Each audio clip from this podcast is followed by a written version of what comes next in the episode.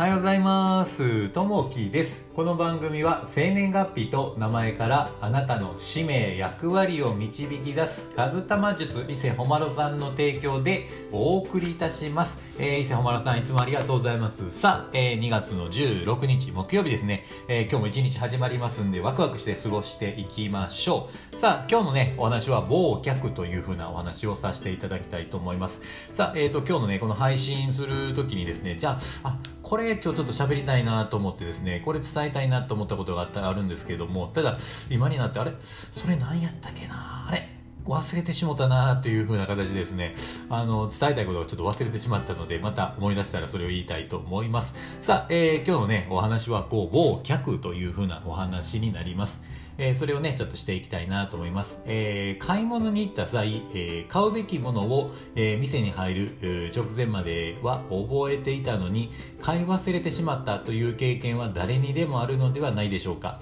何か覚えていなければならないことがあった時、これぐらいならメモを取らなくても大丈夫だろうと思っていたところ、後ですっかり忘れてしまったというような経験も多いのではないでしょうか。しかし忘れてしまった場合でも自分はダメだなどと責めないようにしましょう。責めることからは何も生まれません。もちろん業務上で忘れてはいけないことはメモを取り、えー、失敗しないように、えー、最善を尽くすことは重要です、えー、その上で失敗をしてしまったのならやり方を見直し次の機会に新しい方法を試してみましょう、え最近ではスマートフォンやパソコンなどにメモ機能のツールがあります。えー、それらを有効活用することを考えてもいいかもしれません。後悔や自責の念を持つより未来へ向けた改善に注力したいものですと改善を目指しましょうというところですね、えー、こう買い物に行ってで買い終わった後に、えー、歩いてこう帰る時にあれ？あれ買い忘れたなーっていうのね、あの結構あったりするんですよね。で、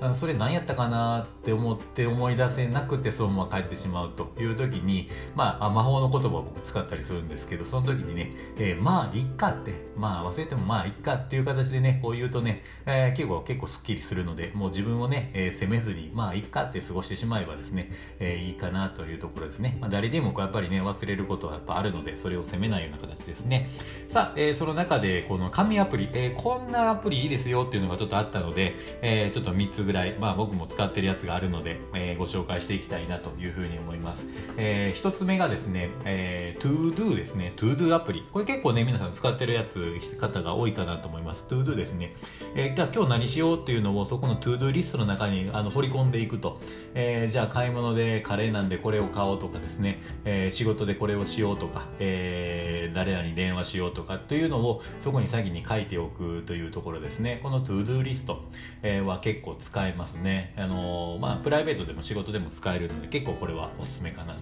で、2つ目。これはね、あの、僕使っててものすごい今便利なんですけども、マインドマッピングってあるんですけど、マインドマイスターですね。えー、これまあ脳の中を整理するようなもので、えーあのいろいろこうね分社できるというかこのいろいろこう中の脳の中をですね、えー、いろいろこう分けていけるような形ですね。例えば、えー、カレーを作ろうって言った時に、まあ、カレーって書いてそれにいる、えー、材料をいろいろじゃがいも人参肉とかねいろいろこうその、うん、中のマインドマイスターの中にこう書いていくとな何がいるのかなっていうのもそこでも分かるし、えー、じゃあ火曜日はこれ作ろうかなって言った時に、まあ、材料これがいるとかそこにね書き込んでいったりとかあとはまあ仕事で、えー、例えば一つの目標、えー、これをする時に、えー、何が必要かっていうのをそこにねプラス追加していくような、えー、ものをこうずっと書いていくとですね、えー、最終的にあ何が必要かなっていうのがそのマインドの中が整理できるのでこのマインドマイスターっていうのは結構おすすめですね。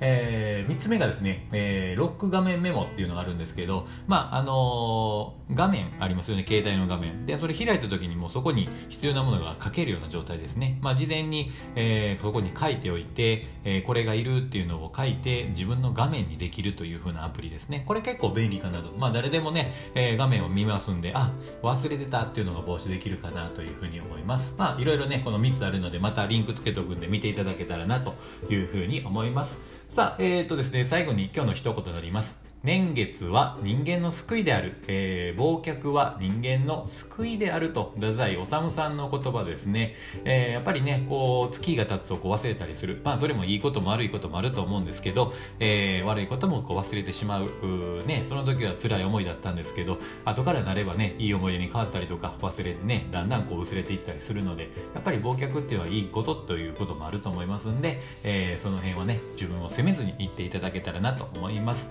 さあ、えー、最後にですね、昨日の配信も、えー、挑戦という配信をさせてもらったんですけども、まあ、それにね、えー、コメント、あの、皆さんいただきましてありがとうございます。えー、みどりさん、ありがとうございます。えー、ともさん、ありがとうございます。リリアさん、えー、ありがとうございます。皆さんね、え、コメントを書いていただきましてありがとうございます。えー、今日もね、えー、今日一日こう始まっていきますんで、良いね、一日にしていただけたらなと思います。もしね、え、自分をこう責めるようなことがあったら、まあ、いっかっていうね、え、この魔法の言葉をね、使ってもらうと、えー、スッキリするかもしれないですね。まあ、あの、いろんなことがあると思いますけれども、まあ、それをね、えー、辛いこともこう忘れていくようなことをするといいかもしれないですね。さあ、え、今日もね、一日始まりますんで、今日もあなたにとって最高の一日になりますように。じゃあね、またね、バイバーイ